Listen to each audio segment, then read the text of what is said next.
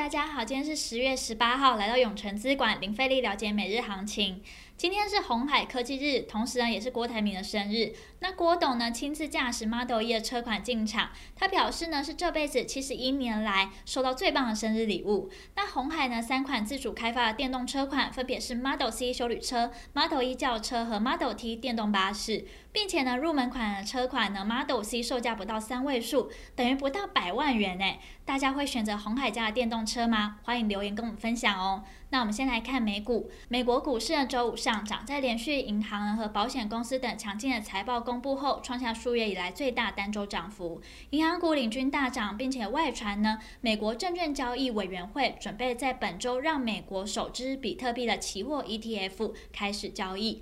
那比特币呢突破六万美元大关，激励了区块链概念股走高。同时呢，总统拜登签署将举债上限提高四千八百亿美元的法案。那债务违约的期限呢推迟到十二月初，让美国呢暂时免于了债务违约的风险。那美股四大指数呢全上涨，其中道琼上涨三百八十二点二点，纳斯达克指数上涨七十三点九一点。科技五大天王仅脸书下跌一点一五 percent，其余苹果、Google、亚马逊、微软上涨。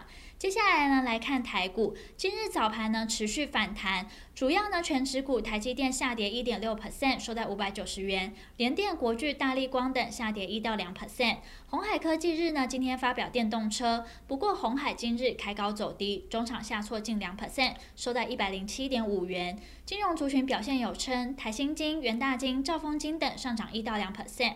纺织族群呢，吸引资金进驻，成衣大厂巨阳因越南厂摆脱了疫情阴霾，订单回温，第三季获利呢改写单季次高，激励股价净扬逾四 percent，收在两百一十七点五元。国际油价呢持续飙升，布兰特原油期货冲上八十五美元，台塑化领涨逾一 percent。上海出口集装箱运价指数呢及主要航线运价全面翻黑，BDI 指数也大跌，货柜三雄再度卖压涌现，一度逼近跌停。长荣外海尾盘跌幅收敛至一 percent 左右，在船船股领军，航运股卖压及电子股后继无力，中场指数翻黑下跌七十五点七三点，收在一万六千七百零五点四六点。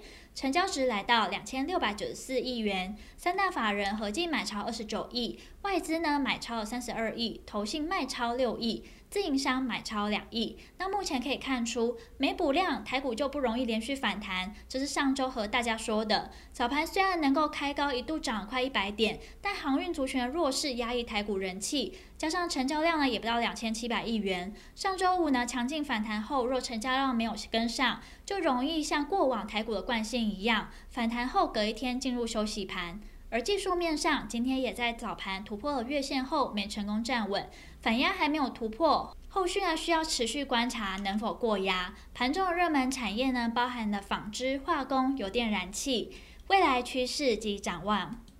由于呢突破五日均线。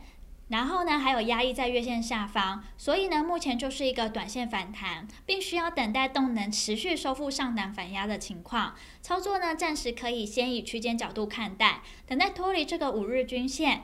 到月线区间再顺势操作。那听到这边，相信大家一定在了解完国际跟台股状况后，更希望知道怎么对自己投资获利有帮助。记得，稍后六点，我们永诚资管姜太一分析师会详尽针对盘中热门族群解析，包括三零三五智元、三七零七汉磊、三一八九景硕、二三七六技嘉，敬请期待。今天永诚资管零费力了解每日行情就到这边结束，祝大家可以赚饱饱。喜欢我们可以订阅，按下小铃铛。想更了解我们永诚资产管理处，欢迎到我们粉专及我们官网。那我们明天见喽，记得准时收看我们永诚资产管理处等你哦。